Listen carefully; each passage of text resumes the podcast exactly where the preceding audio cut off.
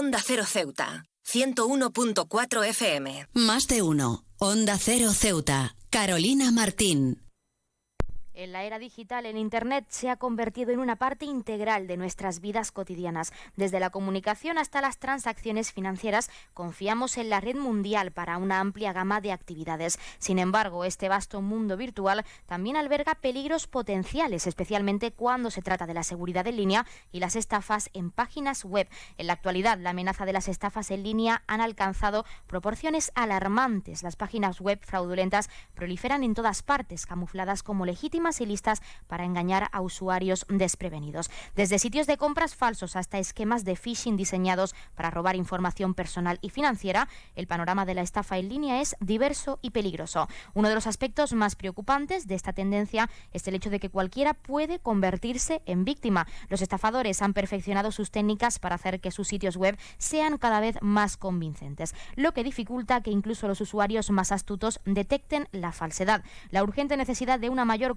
conciencia y protección en línea nunca ha sido más evidente. En primer lugar, se necesita una regulación más estricta para hacer cumplir la seguridad en línea y castigar a aquellos que participan en actividades fraudulentas en la web. Los organismos reguladores deben trabajar en estrecha colaboración con las fuerzas del orden para identificar y desmantelar redes de estafadores en línea. Además, las empresas tecnológicas y las plataformas en línea tienen la responsabilidad de implementar medidas de seguridad robustas para proteger a sus usuarios. Esto incluye la implementación de protocolos de seguridad avanzados, la verificación de la autenticidad de los sitios web y la educación de los usuarios sobre cómo detectar y evitar estafas en línea. La transparencia y la rendición de cuentas son, son fundamentales para este proceso. Por último, pero no menos importante, los usuarios deben ser proactivos en la protección de su propia seguridad en línea. Esto implica ser consciente de los riesgos potenciales al navegar por la web, verificar la autenticidad de los sitios web antes de realizar transacciones y nunca compartir información confidencial con fuentes no verificadas. La educación continúa sobre la seguridad cibernética es esencial para empoderar a los usuarios y, ayudar, y ayudarlos a tomar decisiones informadas. La seguridad en línea es un esfuerzo colectivo que requiere la colaboración de todos los actores involucrados, gobiernos, empresas, plataformas en línea y usuarios individuales. Solo a través de una acción concertada y un compromiso compartido podemos proteger nuestro espacio virtual y garantizar que el Internet siga siendo un lugar seguro y accesible para todos.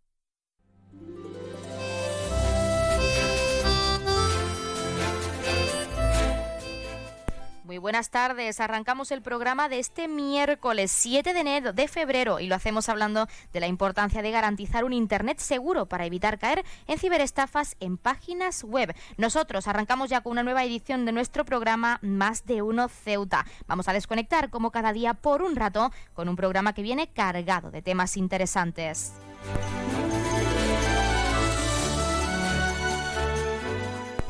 Y nos escuchan como cada día en el 101.4 de la frecuencia modulada y en las direcciones www.ondacero.es y www.ondaceroceuta.com. Ya saben que pueden como siempre participar en nuestro programa y pueden hacerlo de varias formas. En primer lugar y hasta la 1.42 menos 20 del mediodía, que nuestra compañera Llorena Díaz nos acerca toda la información local en directo, pueden llamarnos al 856 200 179. Como cada día estaremos aquí hasta la 1 52 menos 10 del mediodía. También pueden participar enviando una nota de voz o un mensaje a nuestro WhatsApp, que es el 639 40 38 11, o un correo electrónico a la dirección ceuta arroba onda Y otra alternativa, si lo prefieren, es contactarnos y seguirnos en redes sociales, que ya saben que estamos en Facebook y en Twitter en arroba onda cero ceuta.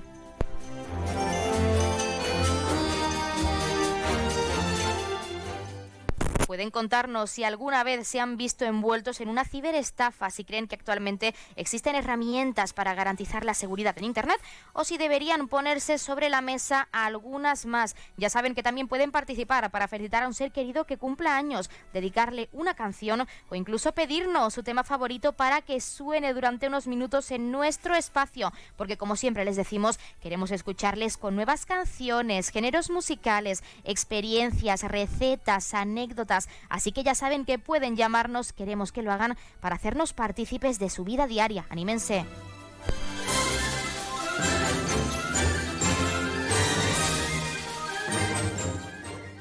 Pues como siempre tenemos muchas, muchas cosas que contar. Cuando son las 12 y 25 minutos comenzamos con nuestro programa. Como siempre tenemos mucho que contarles, tienen mucho que conocer, así que comenzamos ya.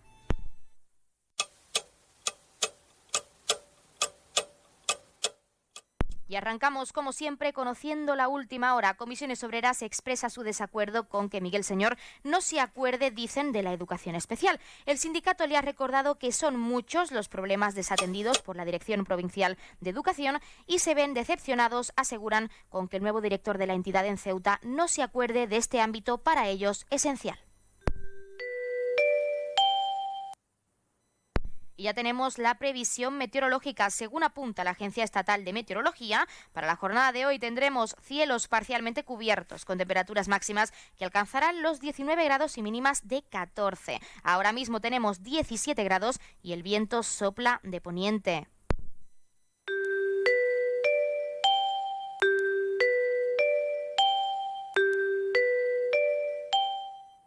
Y como siempre también acercarles la noticia curiosa del día. La llegada de los jóvenes al mundo laboral provoca a menudo un shock en ellos cuando descubren que aquello no es exactamente como lo habían imaginado. Pues la usuaria de TikTok arroba aguantecant ha provocado un enorme debate sobre cómo los padres tienen que gestionar ese desengaño de los jóvenes. Ha compartido una captura de pantalla de la conversación que ha tenido con su hija cuando ésta se quejaba de todas las horas que debe trabajar y ha dejado indiferentes a muy pocos usuarios. No hay cosa más tierna que una hija descubriendo lo que es trabajar, ha escrito junto al pantallazo de WhatsApp, en el que se ve cómo la joven dice que estar en el trabajo de 3 de la tarde a 11 de la noche es un montón. La madre subraya que son 8 horas y la hija se queja porque afirma que es un horario de mierda. Me levanto y entre que hago mis cosas ya me fui y llego para acostarme. Convengamos que te dejan sin vida más o menos, se lamenta. La madre lo zanja de forma tajante. Eso es trabajar. En los comentarios una persona dice, una genia tu hija, ojalá nunca olvidemos todos que vida hay una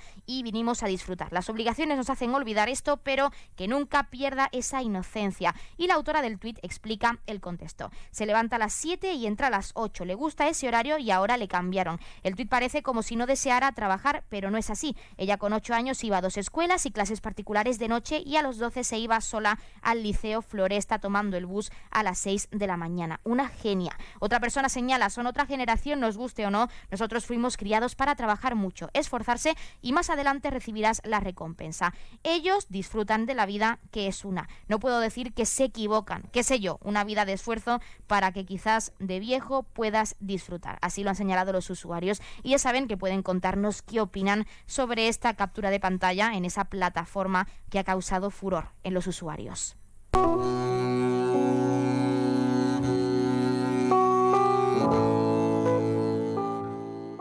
Y pasamos a conocer la agenda cultural. Continúan a la venta las entradas para ver el próximo 17 de febrero a partir de las 7 y media de la tarde en nuestro Teatro Auditorio el último proyecto escénico de la actriz y monologuista canaria Antonia San Juan. Entrevista con mi hija Mari, una crítica feroz hacia el patriarcado. Ya saben que pueden adquirir las entradas tanto de forma presencial en la taquilla del teatro como a través de la web www.ceuta.es por precios que oscilan entre los 3 y 10 euros en función también del lugar del teatro en el que se elijan dichas localidades. Y también un último apunte de esta agenda, recordarles que los próximos días 10, 11 y 12 tendrá lugar en nuestra ciudad un encuentro orquestal, concretamente en nuestro teatro auditorio. Se podrá disfrutar de la obertura Egmont de Beethoven o del cuarto movimiento de la Sinfonía del Nuevo Mundo de Dvorak, pasando por diversos géneros como el paso doble o la banda sonora de Harry Potter. La entrada es gratuita y libre hasta completar el aforo.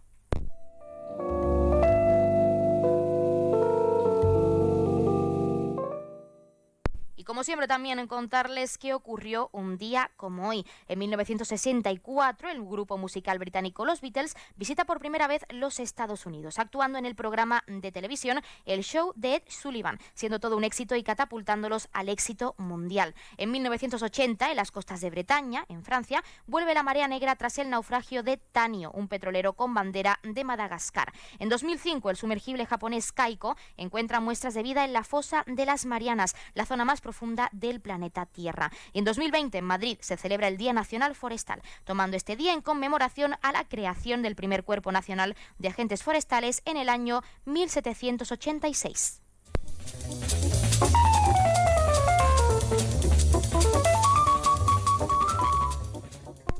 Siempre, contarles qué le está ocurriendo esta semana a uno de nuestros signos del zodiaco. Hoy es el turno de Escorpio. Escorpio, tienes que hacer borrón y cuenta nueva, pero de verdad, digamos que desde que empezó el 2024 no has estado en paz. Entre una cosa y otra no has tenido ni un día libre para ti y eso tiene que cambiar desde ya. Es cierto que estás en un punto en el que tienes muchas cosas entre manos y a veces sientes que no das para más, pero es importante que delegues un poco y que des un toque de atención. Estás haciendo cosas que tendrían que estar haciendo los demás. Esta semana quizá tengas que ponerle las pilas a alguien para que vea que tú no eres Superman o Superwoman y que no puedes con tantas responsabilidades. Hay, hay que priorizar esa paz mental, Escorpio.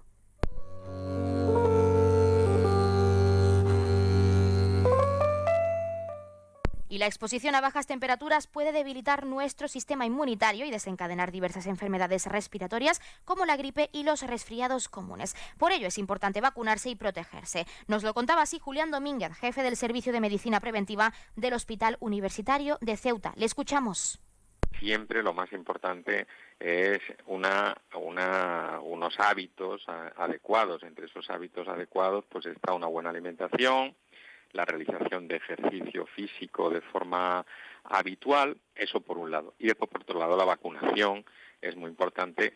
Eh, sabemos que no tenemos vacuna para todos los virus, ni todos los tipos de, catarros, ni todos los tipos de infección respiratoria aguda, pero la vacunación de COVID, la vacunación de gripe han demostrado ya en la historia de la humanidad su efecto. Y eh, la inmunización en los recién nacidos con Nirsevimab para evitar el virus respiratorio sincitial. Pues ya lo han escuchado y cuando son las 12 y 32 minutos de este mediodía, entramos de lleno ahora sí en nuestros contenidos y entrevistas. Como siempre tenemos mucho que contarles, tienen mucho que conocer, así que no se lo pierdan, que arrancamos ya con nuestro Más de Uno Ceuta. Más de Uno, Onda Cero Ceuta, Carolina Martín. Atención a todos los cazadores de ofertas. Este mes en Gavitec, la nave de las lámparas disfruta de descuentos de hasta el 50% en una amplia selección de productos. Desde lámparas decorativas hasta ventiladores de nueva generación y material eléctrico en general. Imagina renovar tu hogar con una iluminación sostenible, eficiente y de nueva generación. Te facilitamos la instalación, todo a un precio que te sorprenderá.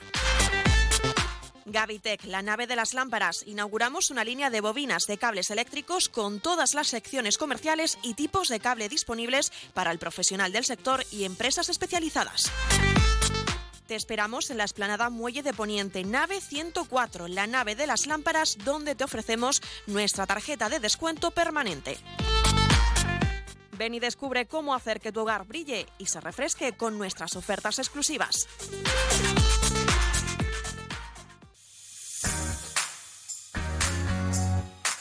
Aguas de Ceuta les recuerda a sus abonados que tienen a su disposición la oficina virtual donde podrán realizar múltiples gestiones, controlar sus facturas, consumos, realizar sugerencias o reclamaciones, modificar la domiciliación bancaria, activar o desactivar la recepción de sus facturas en formato papel. ACEMSA dispone además de una app en la cual podrán realizar avisos de averías, reclamaciones y disponer de acceso a diferentes links relacionados con nuestra empresa.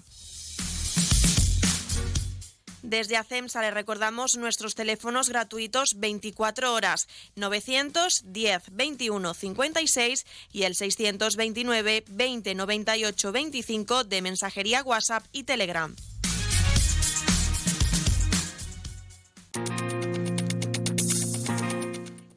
Septen, Centro de Reconocimiento de Conductores. Promoción especial, reconocimiento médico para obtención por primera vez de permisos de conducción, antes 25 euros y ahora 15 euros. Foto incluida. Estamos por las mañanas y por las tardes. Horario de lunes a jueves de 14 a 21 horas y martes, miércoles y viernes de 8 a 15 horas. Teléfono 856 20 14 46. Marina Española 9. Clínica Septen, siempre tú.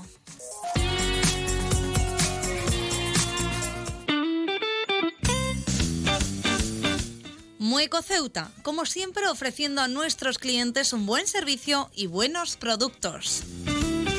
Dormitorios juvenil y de matrimonio, baños, salones, sofás, cocinas, especialidad en armarios empotrados y vestidores al gusto del cliente. Puertas tanto de paso como de cocina que podrás personalizar. Mueco Ceuta, en ampliación Muelle de Poniente, Avenida Reyes Católicos y Loma Margarita. Mueco Ceuta, nuestro objetivo, la satisfacción de nuestros clientes. Onda Cero Ceuta, 101.4 FM.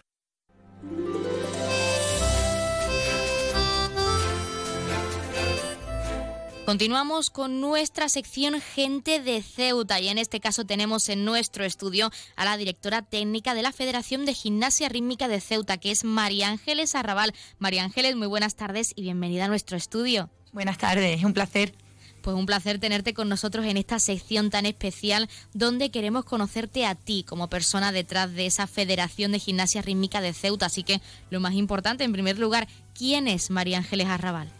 Bueno, pues María Ángeles Arrabal es una persona que su vida ha sido la gimnasia rítmica. Desde que empecé con cinco añitos me apuntó mi madre a, esta modalidad deportiva en lo que era antiguamente el Instituto Municipal de Deporte.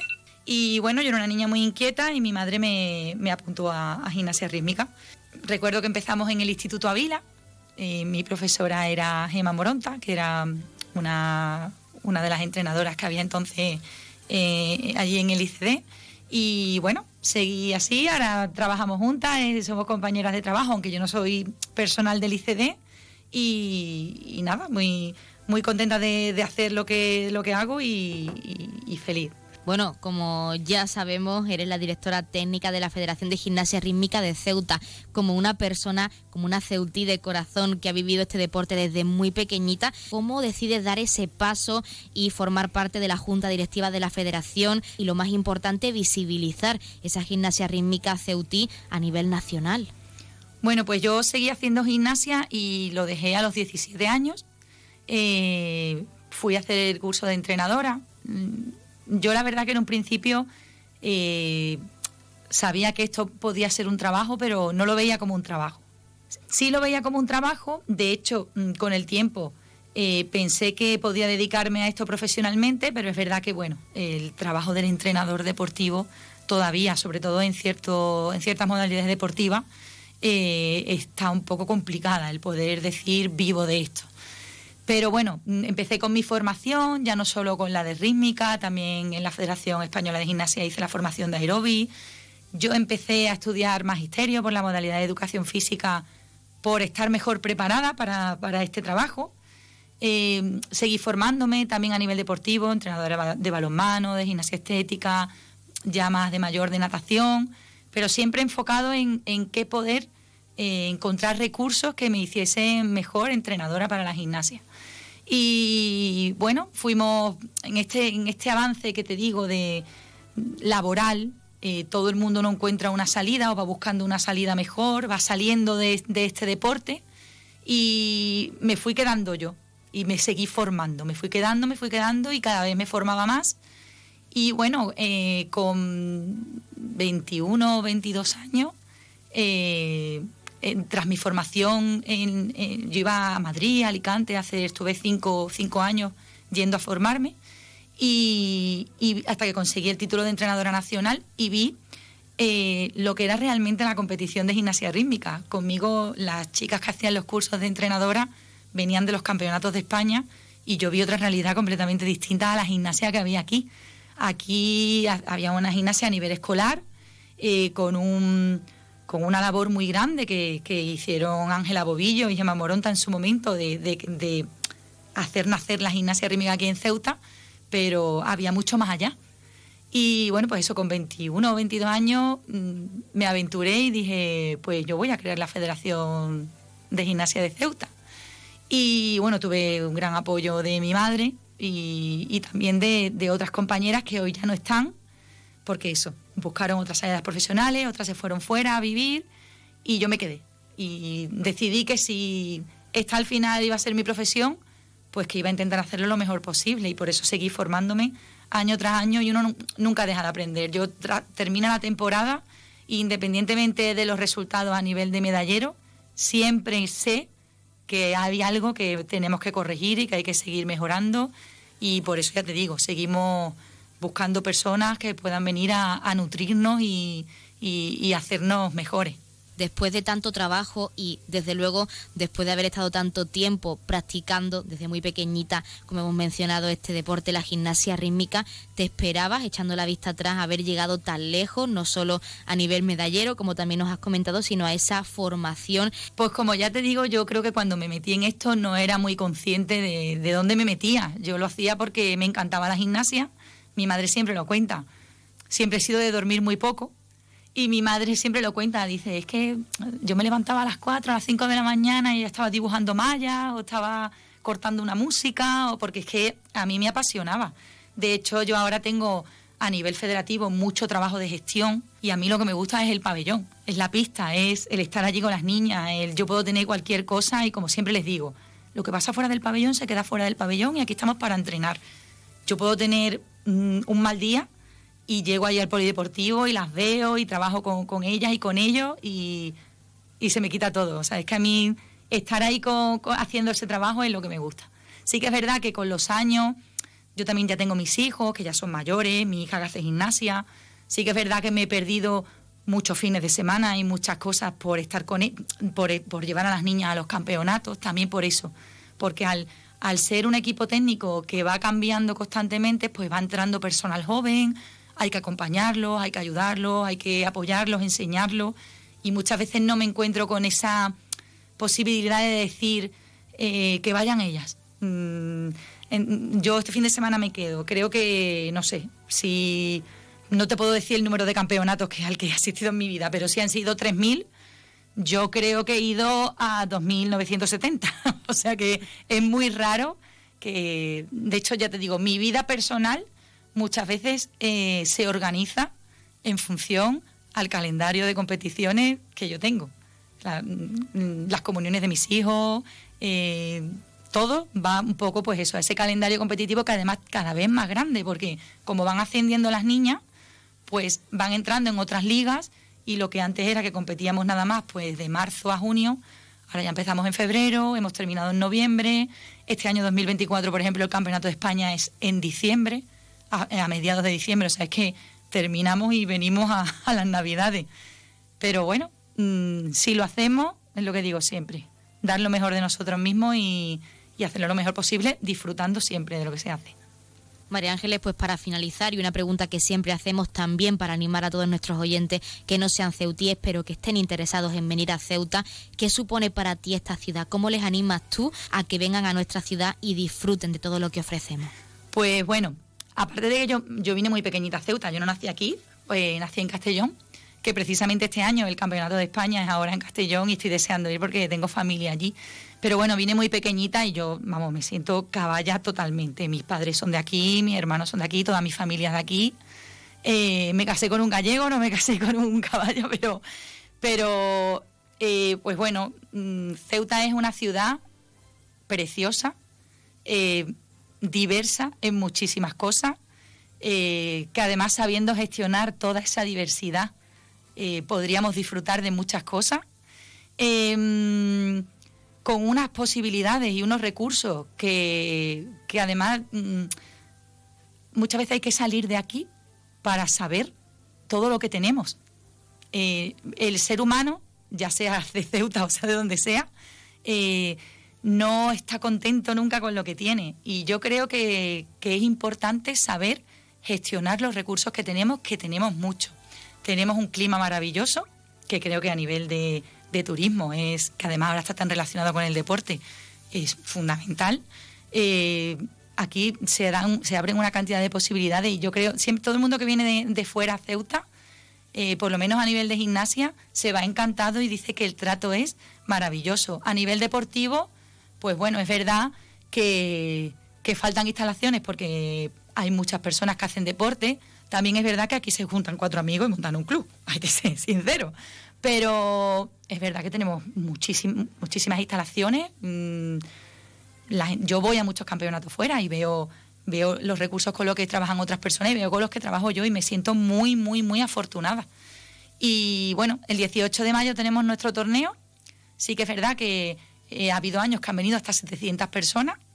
Este año estamos intentando que se queden aquí, que pernocten en Ceuta.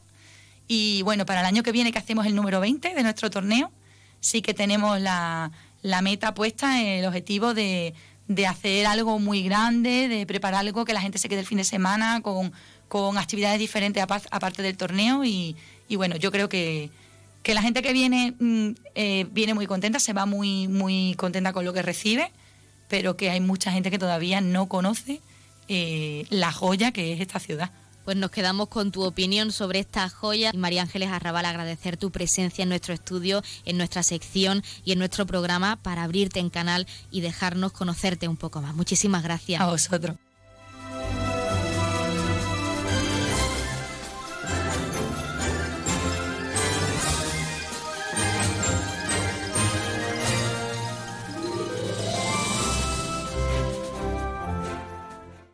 Más de uno. Onda Cero Ceuta. Carolina Martín. ¿Ya has sentido la satisfacción de crear algo con tus propias manos? Big Mat. Protección y vestuario laboral, herramientas, electricidad, calefacción, ventilación, ladrillos, aislamiento, maderas y paneles, jardín, baños. Eres lo que haces. Big Mat. La imaginación es libre. ¿Cuál es tu proyecto? Reparar, construir, fijar y montar, crear, sellar, especialidades. Bitmat, la tienda profesional de la construcción. Cementos y materiales de construcción en Ceuta, en Muelle Alfau. Teléfono 956 51 71 17. Bitmat. Tu hogar es un reflejo de tu personalidad. Nuevo concesionario Citroën con un nuevo equipo, un nuevo espíritu y una nueva experiencia. Ahora tu nuevo concesionario oficial Citroën en Ceuta, en Borras y Ballesteros. Preparado para ofrecerte el mejor servicio y la mejor atención en todo momento. Nuevo concesionario oficial y servicio técnico Citroën en Ceuta, en Borras y Ballesteros, Avenida España, número 26. De cero al infinito, un programa para gente curiosa. ¿Cómo cambia el significado de un emoticono o un punto al final de las frases para diferenciar generaciones? Einstein lo tuvo más fácil a la hora de hacer su trabajo de investigar que Blas Cabrera se vigila la Tierra de posibles terremotos como este o cercanos a este. ¿Cómo está el mercado de las criptomonedas en este momento? Todas las respuestas a las 4 de la madrugada del viernes al sábado. Y siempre que quieras, en la app y en la web de Onda Cero, con Paco de León. Te mereces esta radio. Onda Cero, tu radio.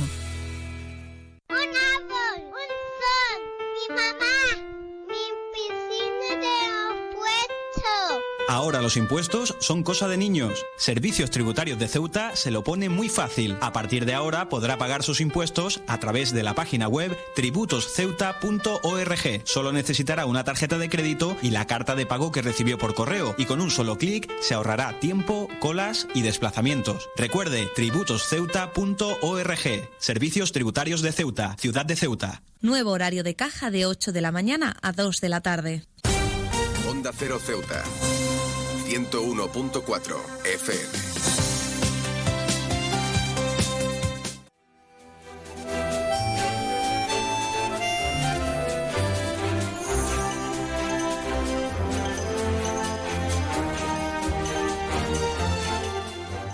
Continuamos con nuestra sección de videojuegos y como siempre de la mano de nuestro colaborador Yunes Zaidi, que está en nuestro estudio y en el programa de este mes de febrero queremos hablar de la segunda parte del remake de Final Fantasy VII, conocido como Rebirth. Buenas tardes Yunes y bienvenido como siempre a nuestro estudio.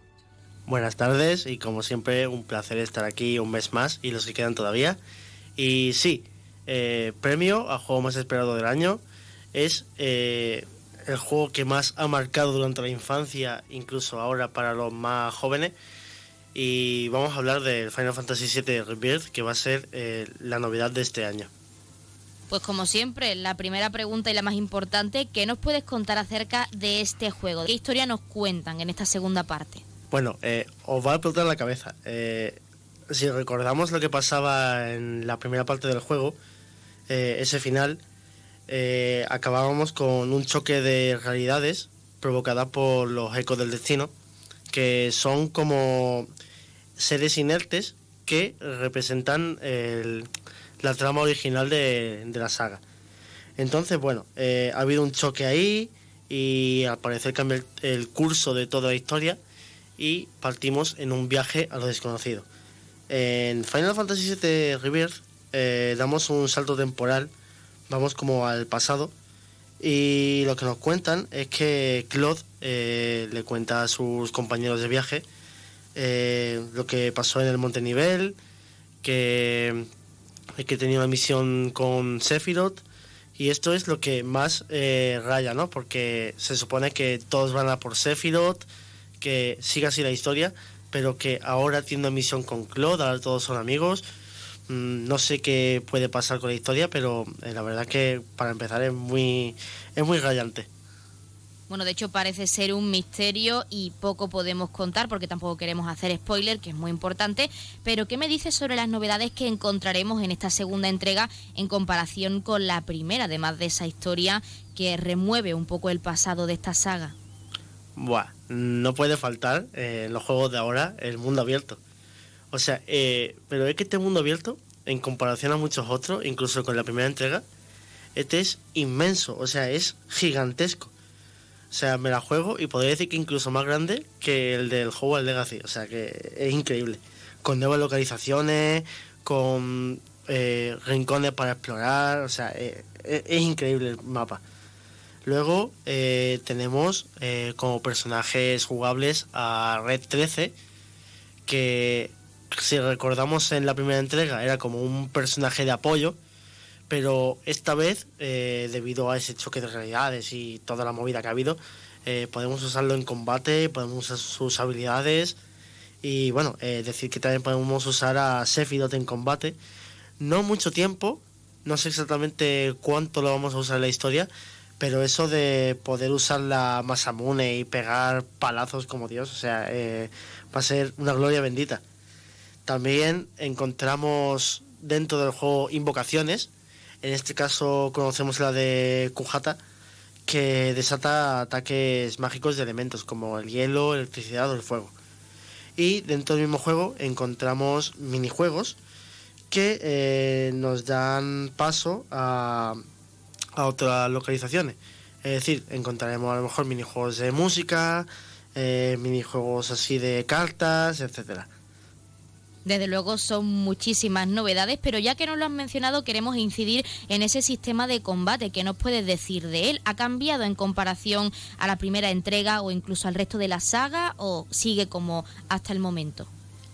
Tradicionalmente, la saga Final Fantasy siempre ha sido todo combate por turnos. Que yo, hasta donde yo sé, nunca ha habido un juego Final Fantasy que tenga un combate totalmente diferente que no sea por turnos.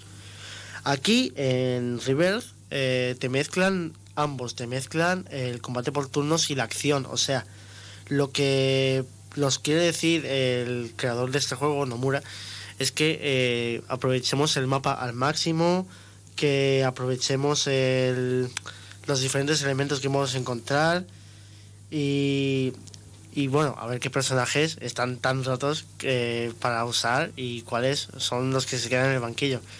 Yo espero que esa mezcla no afecte tanto a, la jugabilidad. ¿Crees que le pasará lo mismo que al juego de Hogwarts Legacy, que será pasajero o todo lo contrario? Porque el problema que hemos tenido con Hogwarts Legacy es que la historia era repetitiva, aunque por una parte podíamos compensarlo con la calidad gráfica y con las misiones secundarias, así como con ese mundo abierto, sobre todo para los fanáticos. ¿Crees que ocurrirá lo mismo con Final Fantasy, que la historia será repetitiva y que llegará un momento en el que no podamos explotarla más de lo que hay? Bueno, eh, yo soy muy fan de los juegos de mundo abierto, a mí me encanta explorar, incluso Hogwarts Legacy, yo aún lo sigo jugando, plan, yo lo sigo explorando todavía, y ahora van a sacar un así que imagínate, pero no le va a pasar lo mismo que a Hogwarts Legacy, porque Final Fantasy VII Rebirth aspira a Juego del Año, y lo que podemos ver a simple vista, lo- bueno, lo que nos cuentan los creadores, que viene a romper todos los esquemas, o sea, eh, van a tener misiones secundarias que no van a ser tan repetitivas como encontrábamos en otros juegos. Eh, no, no te va a saturar tanto. Luego eh, trae muchas sorpresas, que no quiero decir por tema de spoiler, pero algunos ya habrán hecho especulaciones de lo que va a pasar y demás. Y bueno, eh, teniendo en cuenta lo que sabemos a día de hoy, que es poquito, podemos decir que va a ser un juegazo que viene para quedarse y vamos, este va a ser el candidato, incluso podría decir que puede ser el juego del año 2024. Quizá un problema que nos podemos encontrar en el camino es que según algunas personas, algunos jugadores, eh, empezaremos completamente de cero. Hay una posibilidad de transferir nuestro inventario, nivel y todo lo demás del remake al Rebirth o perderemos todo lo que habíamos conseguido hasta ahora en la primera entrega. Bueno, eso es algo que muchos desean que pase en este juego. Eh, es lo mismo que le pasó a God of War con God of War Ragnarok que queríamos pasar nuestro inventario, el hacha al máximo y demás, pero al final eh, empezamos todo de cero y tiene su explicación.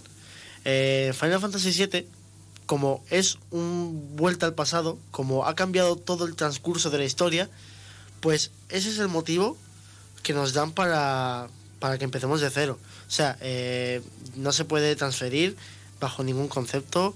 Eh, ya, lo dijeron, lo, ya lo dijo Nomura y sus creadores, la gente de Square Enix, que no se pueden transferir desde de un juego a otro los inventarios, niveles y todo lo que podemos encontrar dentro del juego. Pues para finalizar y lo más importante, Yunes, este juego está a punto de salir y para todos nuestros oyentes que estén atentos y que quieran saber cuándo y cómo comprarlo, dónde o cuándo lo tendremos disponible. Pues bueno, este juego, desarrollado por Square Enix, eh, lo tendremos disponible el 29 de febrero vamos, a final de mes, calentito ya para salir. Y lo podéis comprar en vuestra tienda física de aquí de Ceuta, como viene siendo Tokio o Daily Price, o incluso Carrefour.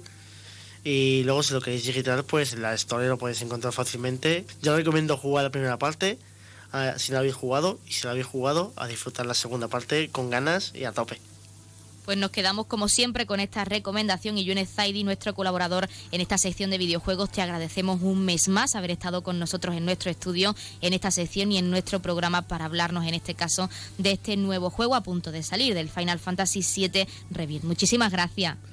Muchísimas gracias a vosotros por un mes más y bueno, ya nos vemos en el siguiente. Final Fantasy VII, ya os digo, va a ser la joya 2024, la joya de la corona. Un saludo y hasta luego.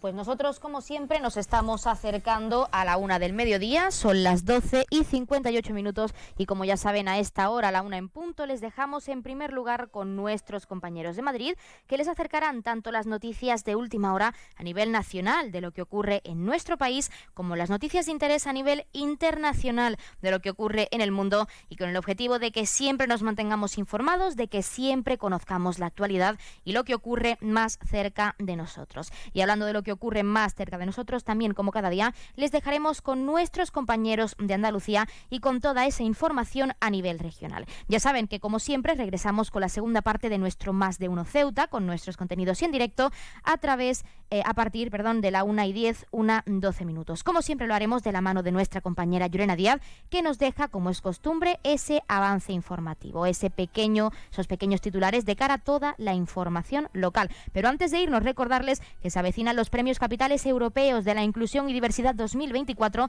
de la Comisión Europea. Ya saben que estos premios están abiertos a todas las administraciones locales de la Unión Europea, ya sean ciudades, pueblos y regiones que están trabajando para fomentar la diversidad y la inclusión respecto a género, etnia o origen, religión o creencias, discapacidad, edad o colectivo LGTBIQ+, entre otros. Ya saben, en este caso consiste en dos categorías, administraciones locales o regionales con menos de 50.000 habitantes y administraciones locales o regionales con más de 50.000 habitantes. Además, se concederá un premio especial a las iniciativas enfocadas a promover ciudades seguras y libres de violencia para las mujeres. El plazo continúa abierto hasta este 15 de febrero de este 2024, así que anímense y participen en estos premios cuyo objetivo es fomentar esa diversidad y esa inclusión en nuestra sociedad. Se quedan con nuestros compañeros, regresamos enseguida, no se vayan.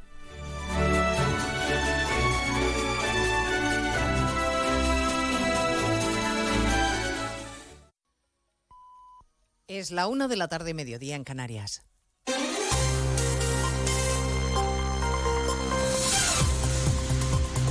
Noticias en Onda Cero. Buenas tardes. Avanzamos a esta hora algunos de los asuntos de los que hablaremos con detalle a partir de las 2 en Noticias Mediodía, pendientes hasta ahora de la valoración que pueda hacer el fiscal general del Estado sobre la decisión de los fiscales del Supremo, que les recuerdo, por abrumadora mayoría, votaron ayer a favor de investigar por terrorismo a Puigdemont. A la espera de lo que diga Álvaro García Ortiz, que preside en Barcelona una junta de fiscales, esta mañana en más de uno el fiscal Alfonso Viada le decía a Alsina que está convencido de que la Fiscalía no tendrá en cuenta el criterio de la mayoría de los fiscales, especialmente tras escuchar ayer a la portavoz del Gobierno, Pilar Alegría. Es ilustrador lo que dijo la portavoz del Gobierno. Eh, dice, no, no, si aquí el que decide es el fiscal general de Estado. Bueno, pues claro, entonces, entonces pues ya está. No hay, o sea, quiere decir, puede ocurrir todo, porque tampoco voy a suponer nada, pero las probabilidades son del 155 que ha dicho usted. La amnistía ha acaparado el protagonismo en la primera sesión de control al gobierno del año en el Parlamento con el ministro de Justicia Félix Bolaños en el banco de las críticas de la oposición. Hasta seis preguntas de los grupos y una interpelación. Congreso de los Diputados, Ismael Terriza. Y a este último juicio parlamentario de la jornada se ha enfrentado sin compañeros de bancada, solo en su escaño y Cayetana Álvarez de Toledo diciéndole que su ley de amnistía está condenada. Son ustedes únicos corruptamente únicos. Y si el fiscal general lo fuera del Estado y no del señor Sánchez, ya habría actuado contra ustedes de oficio. Está demasiado ocupado y ofuscado defendiendo a un prófugo. Por cierto, qué devastadora para ustedes, debo decir, qué esperanzadora para la justicia la decisión de la Junta de Fiscales del Supremo. ¿A quién le hicieron dos referéndums ilegales en Cataluña? ¿A quién le hicieron dos leyes de desconexión en Cataluña? La portavoz popular le ha respetado que sí hay una alternativa frente a la rendición ante los golpistas, la afirmación constitucional, desplegar el Estado donde no está y combatir a los nacionalistas. Muchas preguntas para el ministro de Justicia y reproches también de la oposición al gobierno por la política agraria, a los que ha respondido el titular de Agricultura. Frente a las críticas de inacción, replica Planas que nunca un gobierno había ayudado tanto al campo en el último siglo y que el campo no necesita consignas.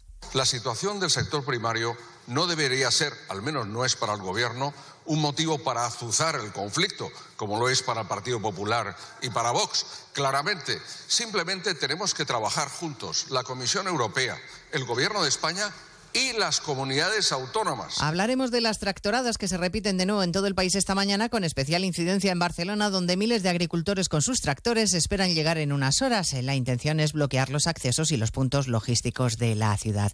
Hay novedades a esta hora en el caso de los ERE. El Supremo deja en manos de la Audiencia de Sevilla el informe sobre los indultos de Griñán y otros siete condenados. El tribunal que condenó es ahora el que tiene que pronunciarse. Y antes de hacerlo solicita informes a la Fiscalía. Redacción en Andalucía, Jaime Castilla. Sí, será la audiencia sevillana la que informe al Ministerio de Justicia sobre los indultos solicitados por estos ocho exaltos cargos del PSOE condenados a prisión en la pieza política del caso ERE. El Supremo delega las competencias en este tribunal, ya que fue el primero que emitió la sentencia. Tan solo ha informado el Supremo sobre el indulto del exdirector socialista de Trabajo, Juan Márquez, porque es la única condena que revisó. Antes de pronunciarse el juzgado provincial, será la Fiscalía Sevillana la que emita un informe sobre si es pertinente o no indultar al expresidente Griñán o al resto de consejeros y exconsejeros socialistas, todos ellos condenados a entre seis y siete años de cárcel por los delitos de prevaricación y malversación de fondos públicos. En Badalona hoy es el primero de los tres días de luto decretados por el ayuntamiento tras la muerte de tres vecinos en el derrumbe de un edificio. Los bomberos de la Generalitat localizaban los tres cuerpos bajo los escombros tras una larga noche de búsqueda. Y hay duelo también en la localidad alicantina de Alfaz del Pi por el asesinato machista de una mujer. Se ha guardado a mediodía cinco minutos de silencio y el agresor, la pareja de la víctima, ha sido detenido en un prostíbulo Hondo Cero Marina Baja. Antonio García. La Guardia Civil puso en marcha el dispositivo de búsqueda y captura de la pareja sentimental de la víctima, un hombre de 52 años de edad y nacionalidad española, desde el momento en que se encontraba el cadáver de la víctima ayer martes, localizándolo en la población de Cox esta mañana sobre las 0.30 horas. La autopsia se le va a practicar al cuerpo esta mañana, aunque todo apunta a que falleció en la madrugada del domingo a consecuencia de una herida con arma blanca. La víctima es una mujer española de 44 años, tenía dos hijos de una relación anterior y eh, la delegada del gobierno en Valencia, Pilar Bernabé, ha confirmado además que ambos figuraban en el programa Biogen de protección a víctimas de violencia de género y que la víctima fue a la Guardia Civil de Altea para denunciar a su agresor, pero finalmente no llegó a formalizar la denuncia. Y el funeral de Estado del expresidente chileno Sebastián Piñera será el viernes en la Catedral Metropolitana de Santiago. Piñera fallecía a los 74 años de edad en un accidente de helicóptero. El aparato que él mismo pilotaba se precipitó sobre un lago. Sus acompañantes pudieron abandonar el helicóptero, pero él quedó atrapado por un cinturón. De todo ello hablaremos en 55 minutos cuando resumamos la actualidad de esta mañana de miércoles 7 de febrero. Elena Gijón, a las 2, Noticias Mediodía. Julia y tú. La gente que nos escucha todos los días sabe un montón de nosotros. Complicidad y conexión. Una radio abierta, interactiva, que sabe a quién se dirige. Cada tarde, Julia te espera para hablar y debatir. Si quieren comunicarse con nosotros para preguntar, consultar, decir, opinar, quejarse, protestar, lo que sea. Julia en la onda, con Julia Otero. Cada tarde desde las 3 y siempre que quieras en la web y en la app de Onda Cero. Te mereces esta radio. Onda Cero, tu radio.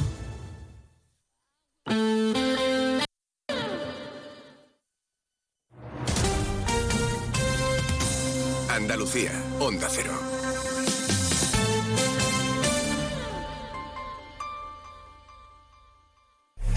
Hay muchos tipos de energía, pero hay una que hace que todo avance, creando oportunidades de futuro, impulsando una industria verde, potenciando el desarrollo sostenible y generando bienestar. Una energía que lucha contra el cambio climático y respeta el medio ambiente. Descubre, conoce, aprende y disfruta de todo lo que las energías renovables pueden hacer por ti. Y haz brillar tu energía. Junta de Andalucía. Sobre todo, Onda Cero Andalucía. En Onda Cero, Noticias de Andalucía. Jaime Castilla.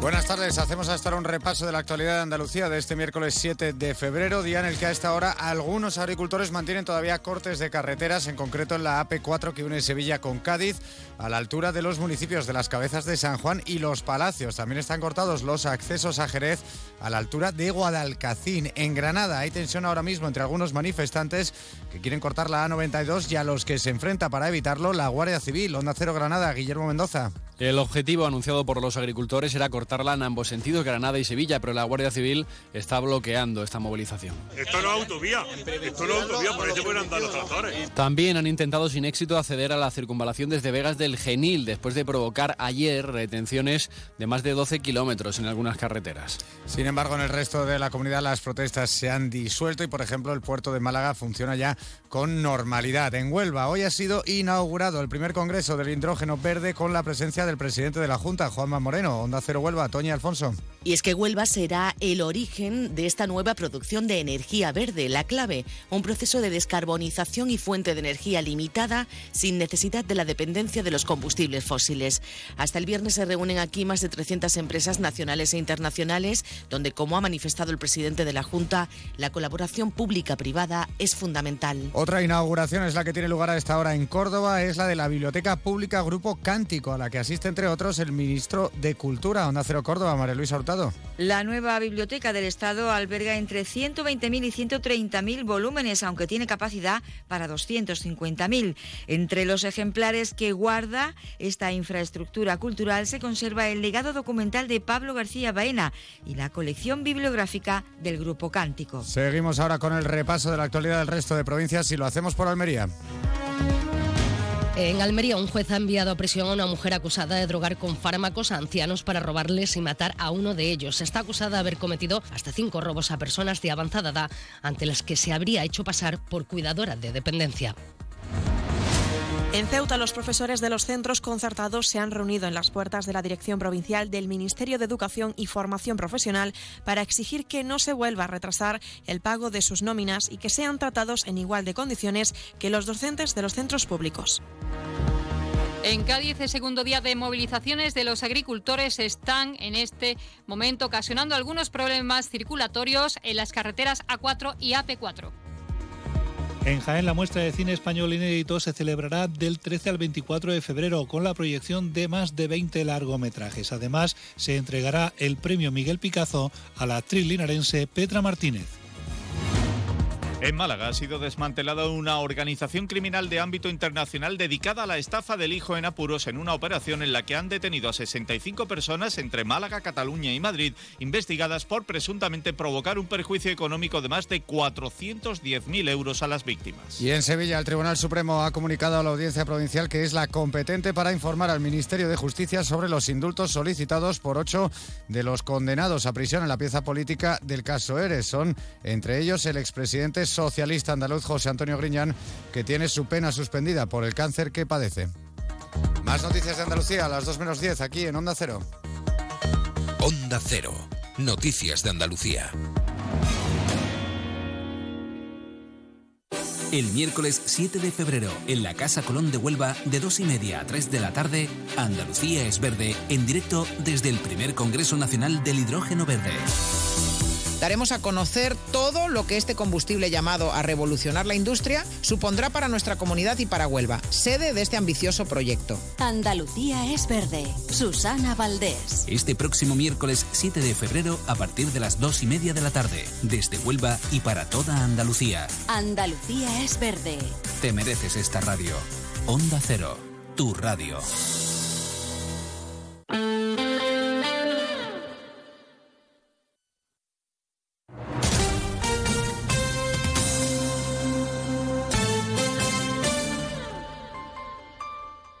Onda Cero Ceuta, 101.4 FM. Más de uno. Onda Cero Ceuta. Carolina Martín.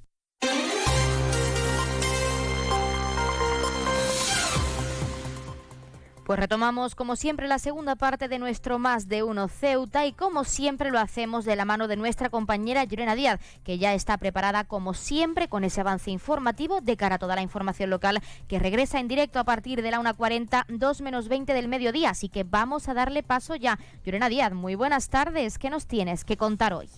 Muy buenas tardes. Pues el Comité de Empresa de las Brigadas Verdes ha presentado las alegaciones al expediente de municipalización de la limpieza pública viaria con el propósito de que se incluya esta plantilla que en la actualidad es dependiente de la Federación Provincial de Asociaciones de Vecinos. Y es que según lo expuesto por el presidente del Comité de Comisiones Obreras, Mustafa Mohamed, los técnicos de la ciudad trasladaban que según este estudio era factible poder incorporar a los trabajadores de las Brigadas Verdes al servicio de limpieza.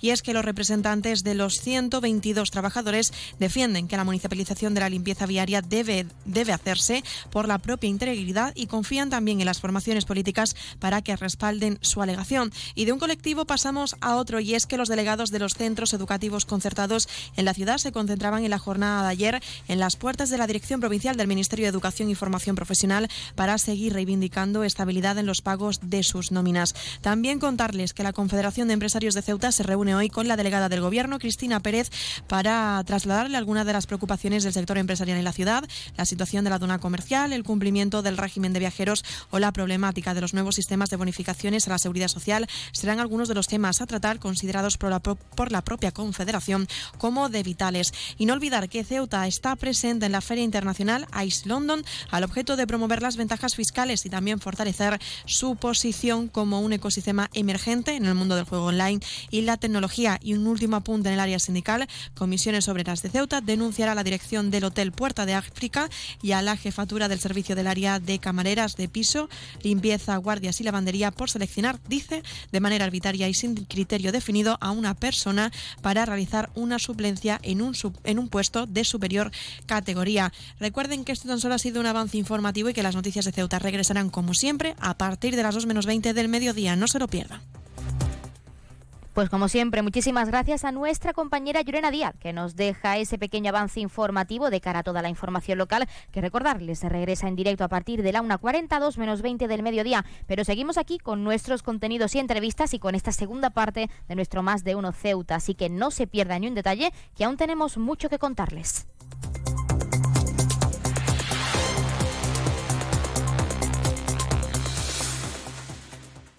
Más de uno. Onda Cero Ceuta. Carolina Martín. Si eres de los que se duermen con las noticias, Aquí, eso de despertar interés se nos da bien. Nos acompaña Pedro Sánchez. He tratado siempre de, de cumplir con mi palabra. ¿Y por qué nos ha mentido tanto entonces, presidente? Señor Núñez Feijóo, buenos días. ¿Está usted insinuando que la dirección de correos ha tenido algún interés en que no se repartieran a tiempo los votos por correo? Pocos se atreven a preguntar lo que todos queremos saber, pero en Onda Cero contamos con más de uno. Si escuchar lo mismo de siempre te cansa, despiértate con Alsina. Más de uno con Carlos Alsina. De lunes a viernes desde las 6 y siempre que quieras en la web y en la app. Onda Cero, tu radio. Onda Agraria, agricultura, pesca, ganadería, mercados. Aquí empezamos Onda Agraria, una hora recorriendo con todos vosotros el campo español. Resolver consultas, dudas de ámbito legal o ámbito administrativo que nos envían los oyentes. Cuéntenos un poquito esa aceituna, cómo se traduce luego en el aceite, qué tipo de aceite nos da. La voz del campo. Para los amantes de la cerveza, la posibilidad de que no haya lúpulo, pues hace que se nos pongan los pelos de punta. Cuéntanos, como ya saben nuestros oyentes, la climatología es una de las grandes. Onda Agraria, Pablo Rodríguez Pinilla y Soledad de Juan. Sábados y domingos a las 6 de la mañana. Y siempre que quieras, en la web y en la app de Onda Cero. Te mereces esta radio. Onda Cero, tu radio. Onda Cero Ceuta, 101.4 FM.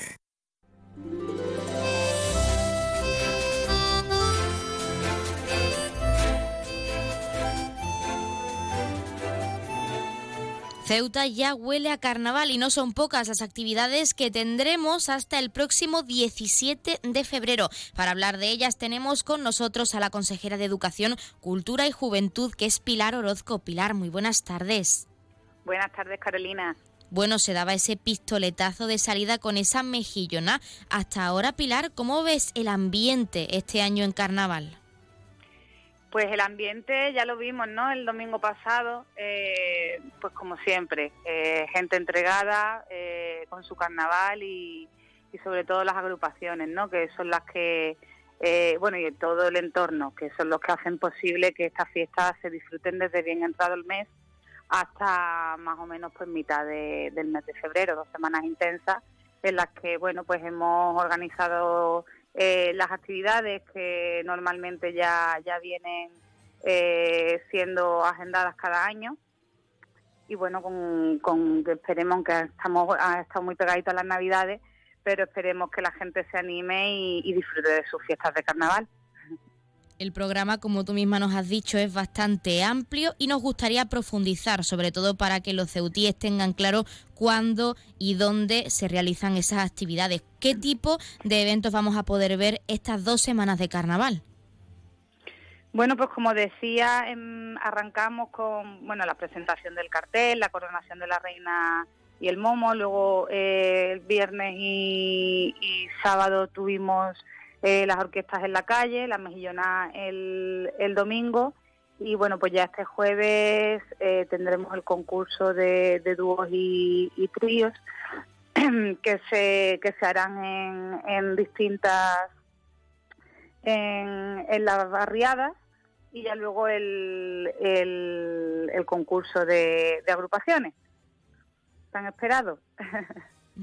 Exacto, ahora incidiremos en ese concurso de agrupaciones sí. en el COAC de este sábado, pero de nuevo, porque algo que hemos notado es que se ha optado por salir a la calle y trasladar el carnaval a todas las barriadas de la ciudad, sobre todo a las barriadas de la periferia. ¿Por qué, Pilar? ¿Cuál es el objetivo de, como en Navidad, trasladar esta festividad a las calles ceutíes? Bueno, al final yo creo que a raíz de la pandemia mmm, es lo que más se demanda, ¿no? El, el disfrutar. Eh, en Ceuta tenemos un, una ventaja que es el, el tiempo. Eh, esperemos que, dure, porque en febrero sí que es cierto que suele ser un mes, un mes de lluvias. Eh, de hecho, este fin de semana creo que hay predicción de, lluvias en, eh, el, el viernes y sábado. Eh, sin embargo, bueno, pues creemos que es un, el, el, tiempo en Ceuta suele ser suele ser bueno. Entonces sí que es verdad que apostamos por, por espacios abiertos, al aire libre. Eh, creo que simplemente se, se disfruta más. Entonces, por eso, básicamente. Hablando de nuevo de este programa tan extenso de actividades. Como hemos comentado, son actividades tradicionales del carnaval, pero tenemos otras muchas, como puede ser la Gran Cabalgata el próximo 17 de febrero y otras novedades. Sí que nos gustaría profundizar en eso. ¿Hay alguna novedad en ese programa de carnaval, además de todo lo que vamos a ver, sobre todo en las barriadas de la periferia, como ese concurso de dúos y tríos? Pues tenemos el, el dominguito, que será este próximo domingo después del COAC y bueno, será en la Plaza Nelson Mandela con una potajera eh, y bueno, pues eh, esperamos que el, que el tiempo, ¿no? Como he dicho antes, eh, acompañe y bueno, pues la potajera estará a cargo de la, de la cofradía de, de los remedios que mm, bueno, pues preparará para todo el que se pase por allí eh, un eh, platito de potaje y, bueno, eh, luego también tendremos allí ese mismo domingo a la comparsa de Nene Chesa, pues para ambientar y, que haya ese ambiente carnavalero. Ahora sí, Pilar, tenemos que incidir en lo más esperado que es este sábado, ese concurso de agrupaciones de carnaval o el COAC, que es como se conoce en nuestra ciudad autónoma. Además de mucha música que vamos a poder encontrar este año en ese teatro auditorio con todas esas comparsas que van a actuar para los ceutíes. Bueno, yo creo que la novedad es los niños, ¿no? Son los niños de los chirigoteros y comparsistas que, que bueno, es desde luego eh, un orgullo, ¿no? Tener en la ciudad eh, a esos jóvenes eh, y esos niños, porque más que jóvenes son niños que se animan y siguen la, tradición familiar de sus padres y madres y bueno, pues hacen de que el carnaval siga siga vivo en edades tan tempranas. Y bueno, yo espero encontrar mucha diversión, desde luego, y, y reírnos mucho, porque al final el carnaval se, se trata de eso, ¿no? De, pasarlo bien y de, y de disfrutar, de disfrutar de, del arte de la comparsa y de la chirigota, porque no hay que olvidar que detrás de, de, de, esas actuaciones hay mucho, mucho trabajo, muchas horas y que al final eh, lo que pretenden es que, que todos disfrutemos de nuestras tradiciones. De hecho, las entradas casi se agotaron en el momento en el que salieron y los ceutíes estaban ansiosos, esperaron horas y horas en la cola para poder obtener las entradas de este concurso. ¿Podríamos valorar esto entonces, Pilar, como un éxito? Hasta ahora aún quedan actividades, aún quedan días de carnaval, pero siempre es importante, sobre todo por este concurso, ¿podríamos valorarlo como algo positivo, como un éxito este año? Sí, yo creo que todos los años, todos los años las entradas eh, se venden rápido porque bueno siempre hay mucha expectación alrededor del concurso y, muchas ganas lo que decíamos antes no muchas ganas de disfrutarlo en directo eh, porque bueno pues en directo se vive se vive de otra manera. Eh, y sí un éxito porque el que haya gente haciendo cola y esperando a que a conseguir su, su entrada pues eso eh, quiere decir que, que la gente demanda carnaval y que la gente quiere su carnaval. Pues para finalizar, y lo más importante, las calles están decoradas también con luces temáticas, con ese concurso tan esperado a la vuelta de la esquina y con ese programa tan extenso. Pero como consejera y ceutí de corazón, Pilar, ¿por qué animas a la ciudadanía ceutí a salir a la calle estas dos semanas y disfrutar de todo ese programa de actividades y de esta festividad que al final lo que pretende es celebrar la alegría y la diversidad de nuestra ciudad? Pues precisamente por lo que por lo que dicen, ¿no? Porque al final eh, el carnaval, yo desde, como dices, desde, como ceutí, ¿no? Y el haberlo vivido desde, desde pequeña, en casa, en familia, disfrazándome con mi familia, pues entiendo que, que todos alguna vez nos hemos disfrazado en carnaval, hemos disfrutado del carnaval y es una festividad que no se puede perder. Eh, así que, como dices, animo a que, a que todos los ceutíes lo disfruten y, se animen a, salir y a disfrutarlo pues de la mejor manera que, vean y que eh, como mejor se lo pasen cada uno en su casa.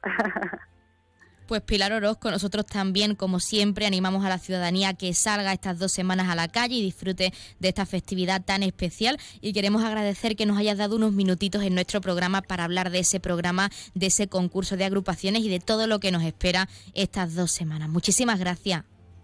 Gracias a vosotros y buenas tardes.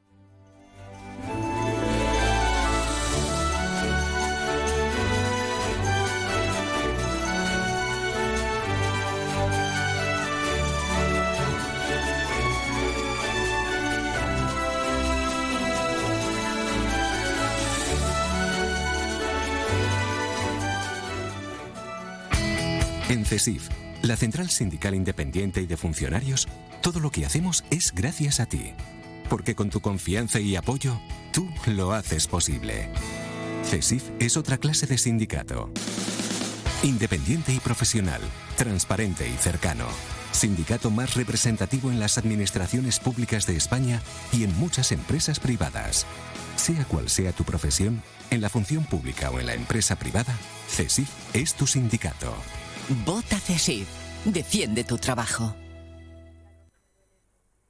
Pues nosotros, como siempre, eh, hemos escuchado las palabras del sindicato CESIF, de uno de nuestros colaboradores, y como es costumbre, ya tenemos al otro lado de la línea esa asamblea territorial de Cruz Roja con ese sorteo en directo, como es costumbre en nuestro programa. Así que vamos a darles paso ya. Asamblea Territorial de Cruz Roja, muy buenas tardes.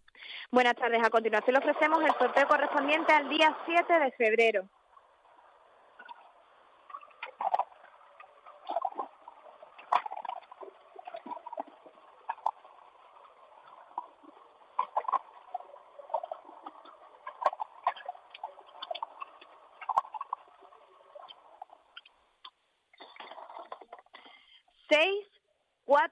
643. 643. Felicitaciones a los ganadores, un cordial saludo y hasta mañana. Pues hasta mañana esa Asamblea Territorial de Cruz Roja y como siempre muchísimas gracias por participar con ese sorteo en directo para todos nuestros oyentes, a los que por supuesto también les damos la enhorabuena a todos esos premiados y premiadas que como cada día esperamos hayan recibido esa gran noticia con nosotros y que no hayan sido pocos, que es lo más importante y nunca viene mal una noticia como esta. Recordarles el número agraciado de hoy que ha sido el 6 643 643, popularmente conocido como La Corona. 643, La Corona. Y ahora sí, pasamos a conocer esos números de interés. Ya saben que el 112 es para emergencias, 016 lucha contra el maltrato, el 900 018 018 para el acoso escolar y el 024 el teléfono de atención a conductas suicidas. Y si quieren contratar un servicio de taxi, ya saben que en Ceuta contamos con dos empresas, Autotaxi con el 856 925 225 y también tenemos tenemos Radio Taxi con el 956 51 5406, 956 51 5407 y el 956 51 5408. También, como es costumbre, acercarles esas farmacias de guardia disponibles para hoy, miércoles 7 de febrero. Horario diurno tendremos disponibles la farmacia Zurita en la calle Beatriz de Silva, número 5 en el local 6 y la farmacia Nueva en la avenida Reyes Católicos, número 5 en la barriada del Morro. Y en horario nocturno, como siempre, tendremos disponible esa farmacia de confianza, la farmacia Puya, situada, como ya saben, en la calle Teniente Coronel Gautier, número 10, en la barriada de San José. Pues como es costumbre, les hemos acercado esas farmacias de guardia y esos números de interés, así que como siempre también queremos dejarles con algo de música para que desconecten, para que se relajen con nosotros unos minutos y regresamos enseguida con la recta final de nuestro más de uno Ceuta. No se pierdan ni un detalle que aún tienen mucho que conocer.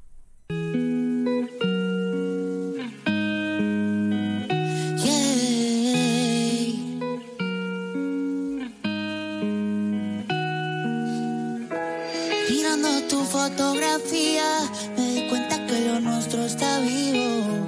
Hay mucho que me ofrece la vida, pero así como tú eres te elijo. No sé cuánto más vaya a quererte. Tú sabes que contigo voy a muerte. Que no te daño en la cabeza la gente. Ellos no saben lo que se siente. No tiene sentido que nos odiemos. Bebé, yo sé que te pasa igual. Sentir lo mismo por otro entonces, ¿para qué inventar? No sé cuánto más vaya a quererte. Tú sabes que contigo voy a muerte. Que si esto es para siempre no sabemos. Pero no está de más intentar. Me va a tocar aprender a hacer origami, para guardar todas las cartas que me hiciste tú a mí. No se puede borrar nuestra historia,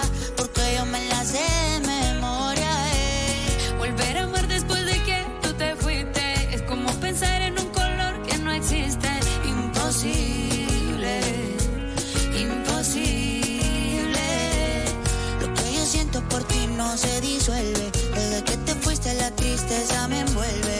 Pero yo creo que lo nuestro se resuelve. Todavía guardo tu cepillo por si vuelve.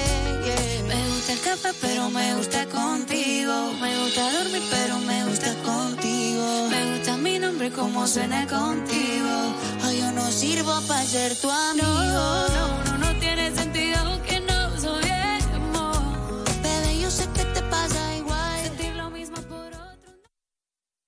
Más de uno. Onda Cero Ceuta. Carolina Martín.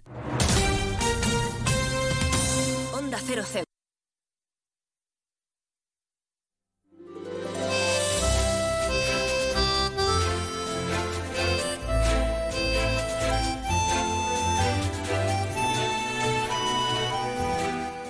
La Fundación Márgenes y Vínculos ha presentado en el día de hoy su programa de prevención y atención de maltrato y otras formas de violencia a niños, niñas y adolescentes, o popularmente conocido como Mi cuerpo es un tesoro. Y para hablar de ello tenemos a Francisco Mena, su presidente. Francisco, muy buenas tardes.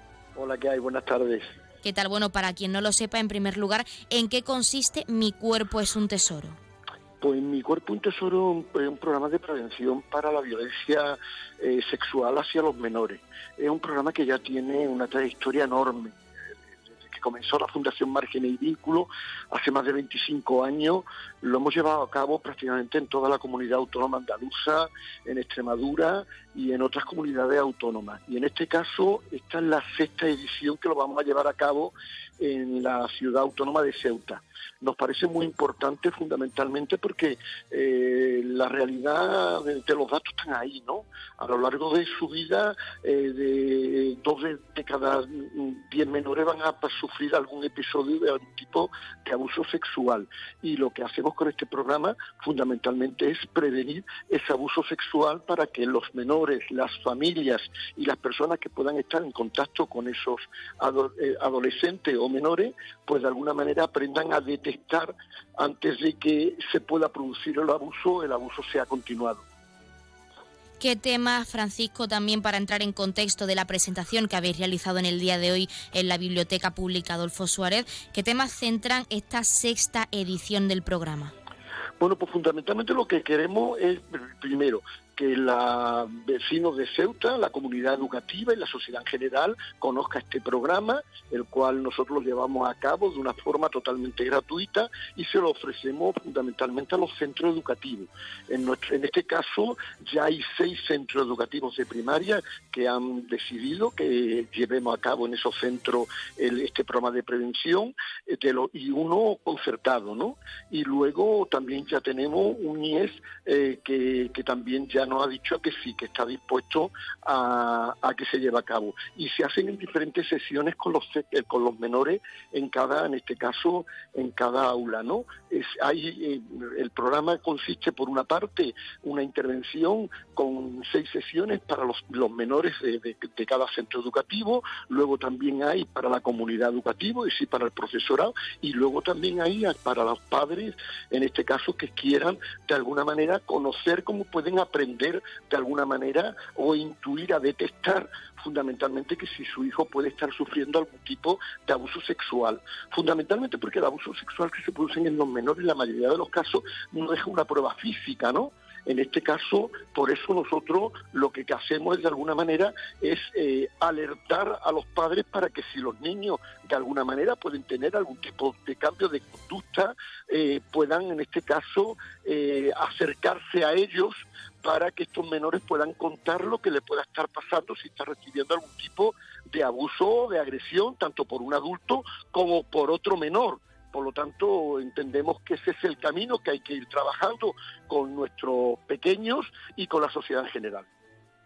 Sí, porque de hecho para muchos, por desgracia, el abuso sexual en menores aún es un tema tabú. No se suele tratar o no se quiere tratar tanto en los centros educativos como en casa.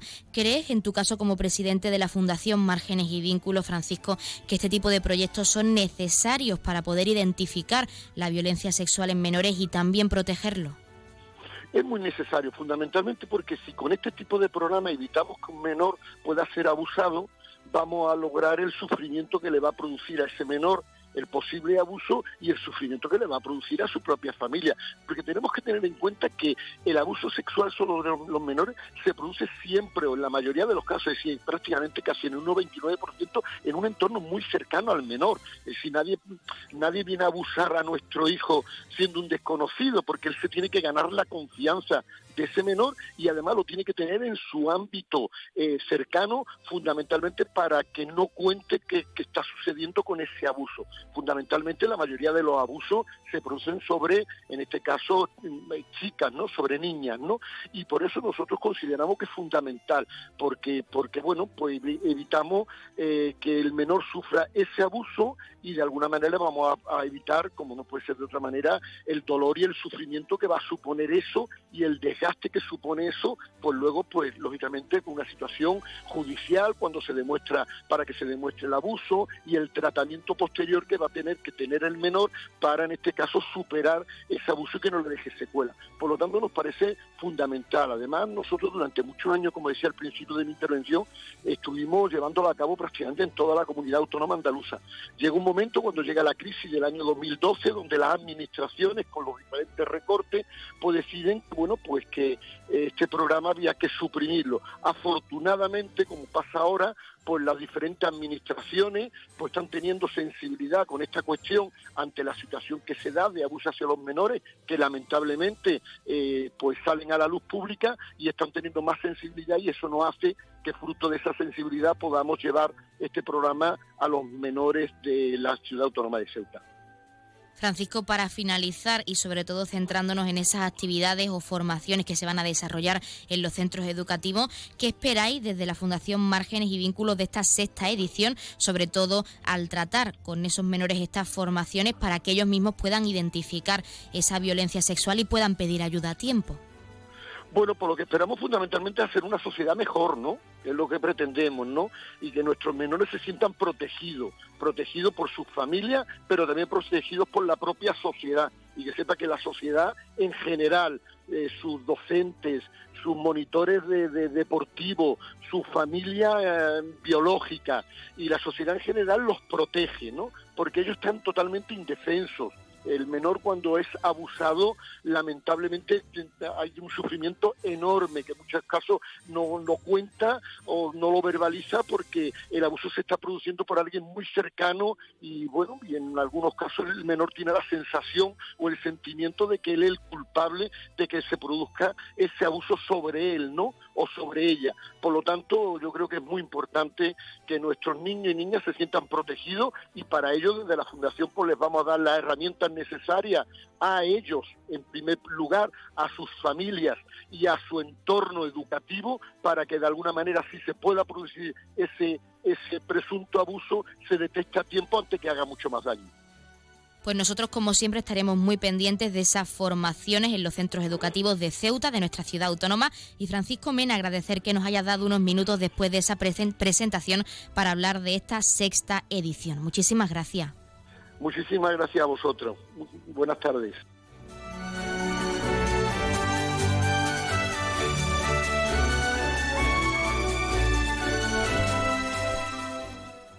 Pues hasta aquí nos despedimos, hasta aquí nuestros contenidos y entrevistas de hoy, nuestro programa Más de Uno Ceuta, pero no se preocupen porque como siempre se quedan con algo de música y en apenas unos minutos a partir de la 1.42 menos 20 del mediodía, nuestra compañera Llorena Díaz toma los mandos de esta emisora con toda la información local. Nosotros nos escuchamos mañana a la misma hora 12 y 20 del mediodía con más contenidos y entrevistas de actualidad. Hasta entonces, que pasen muy buena tarde.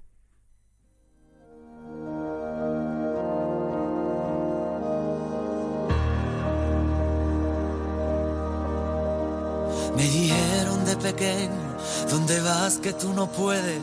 Y aquí sigo peleando con la indecisión de siempre. Me enseñaron a crecerme a los pies de la derrota. Esos mismos que no crecen y que huyen como idiotas.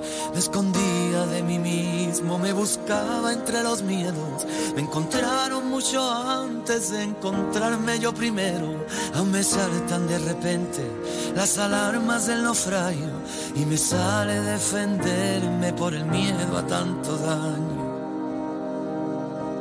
Amigos enredadera, artistas del postureo Regalarte los oídos forma parte de su juego y me canso de las luces, de la gente de mentira, de sus palabras me aburro, de los guays de pacotilla. Y si vas a ir de no peínate pero por dentro, ponte guapo para ti mismo, no te engañes si no es cierto, hay un barco a la deriva en las dudas que me asaltan, seguiré su travesía entonando las palabras. Y quiéreme como te quiero, es decir, más que a mí mismo. Onda Cero Ceuta, 101.4 FM. Noticias, Onda Cero Ceuta, Llurena Díaz. Muy buenas tardes, son las 2 menos 20 de este miércoles 7 de febrero. Llega la hora de noticias de nuestra ciudad. Es la hora de noticias en Onda Cero.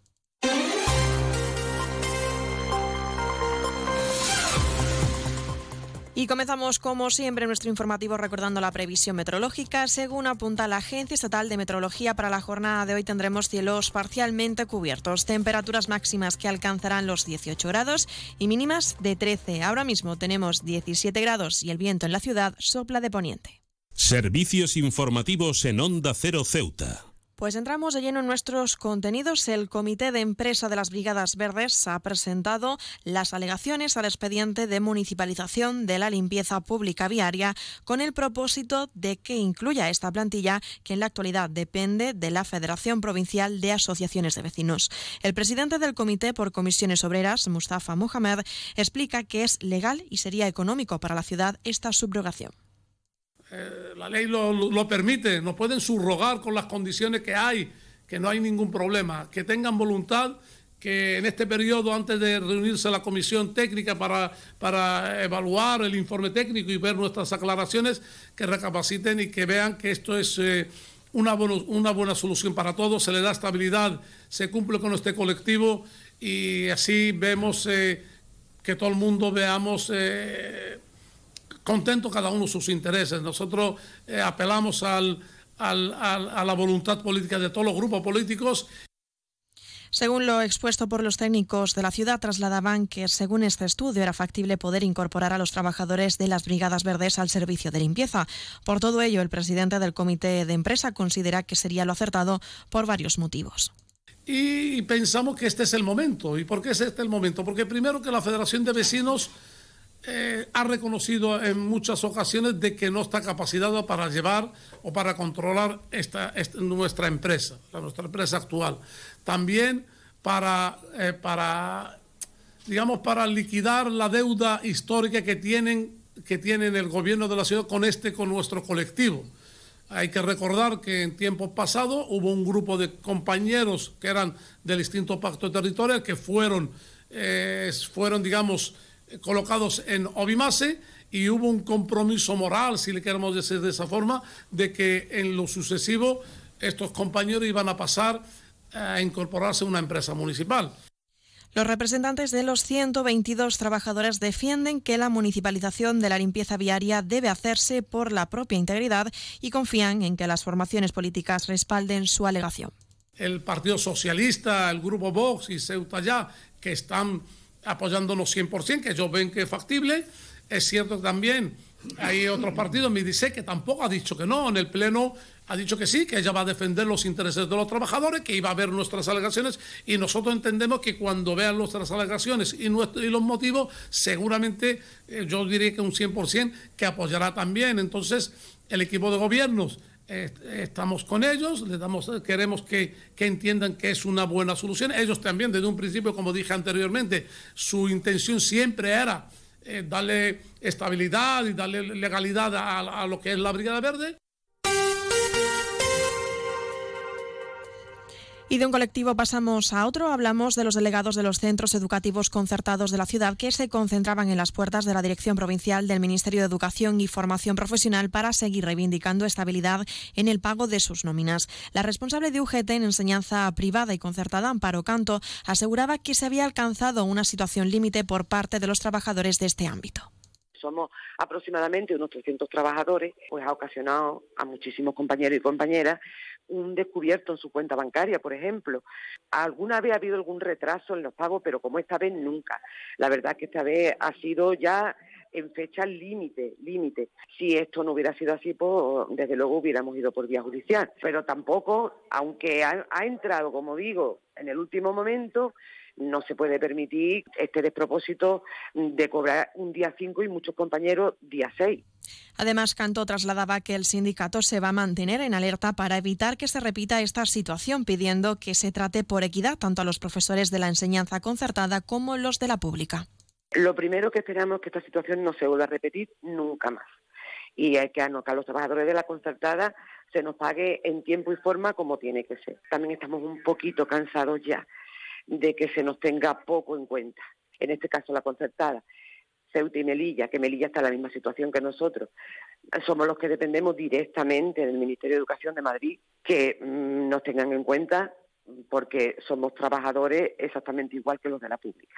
Onda Cero Ceuta, 101.4 FM. Más noticias en Onda Cero. La Confederación de Empresarios de Ceuta se reúne hoy con la delegada del Gobierno, Cristina Pérez, para trasladarle algunas de las preocupaciones del sector empresarial de la ciudad.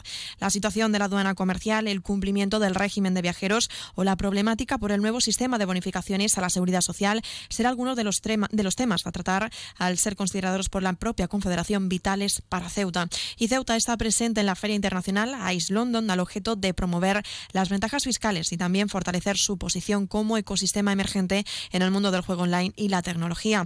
Pasamos a hablar del área sindical y es que Comisiones Obreras de Ceuta denunciará a la dirección del Hotel Puerta de África y a la jefatura del servicio del área de camareras de piso, limpieza, guardia y lavandería por seleccionar, dicen, de manera arbitraria y sin criterio definido a una persona para realizar una suplencia en un puesto de superior categoría. Según el comunicado, el sindicato ha planteado este problema a la gerencia y a la dirección en anteriores ocasiones sin que se haya corregido. Y también Comisiones Obreras ha calificado como decepcionantes las primeras declaraciones del nuevo director provincial del Ministerio de Educación y Formación Profesional, Miguel Señor, al dar a conocer los retos a los que se enfrenta en su cargo. Desde la Federación de Enseñanza de este sindicato lamenta que Señor ni siquiera hiciera mención, dice, a la educación especial.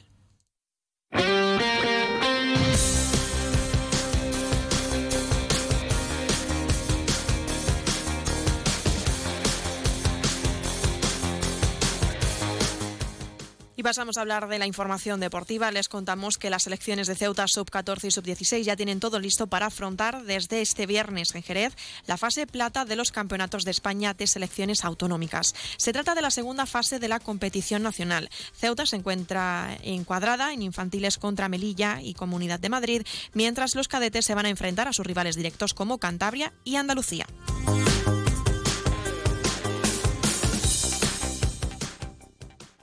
Y el próximo domingo, día 11 de febrero, los ceutíes jugarán contra el líder del grupo segundo de la Primera Real Federación Española de Fútbol. Hablamos del Club Deportivo Castellón a partir de las 12 del mediodía, un partido correspondiente a la vigésimo tercera jornada liguera y que se jugará fuera de casa. Y es por ello que los aficionados están preparando una salida para este encuentro. Será el sábado 10 a las 7 y media de la tarde y el precio es de 130 euros de este viaje que incluye barco, autocar y entrada al campo de fútbol.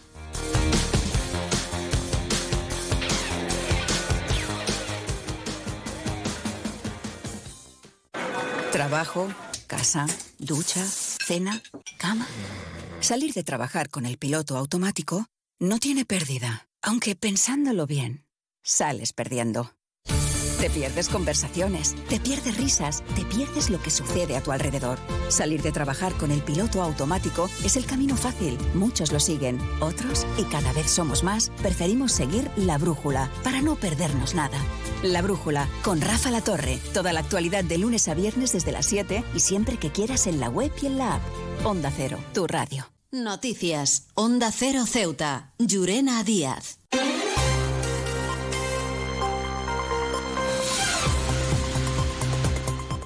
Y de esta forma nos estamos acercando a las 2 menos 10 al final de nuestro informativo. Se quedan ahora con nuestros compañeros de Andalucía que se encargarán de acercarles toda la información a nivel regional. Y como saben, unos minutos más tarde, a partir de las 2, nuestros compañeros de Madrid les ofrecerán toda la actualidad a nivel nacional e internacional. Volvemos mañana, como saben, a partir de las 8 y 20 de la mañana para contarles todo lo que suceda en nuestra ciudad durante las próximas horas. También aprovecho para recordarles que pueden seguir todas las noticias de Ceuta a través de nuestras sociales, porque estamos en arroba onda cero Ceuta. Y recordarles también la previsión meteorológica que nos acompañará en el día de hoy. Tendremos cielos parcialmente cubiertos, temperaturas máximas que alcanzarán los 18 grados y mínimas de 13. Y el viento en la ciudad sopla de poniente. Esto ha sido todo. Me despido, que pasen muy buena tarde y hasta mañana.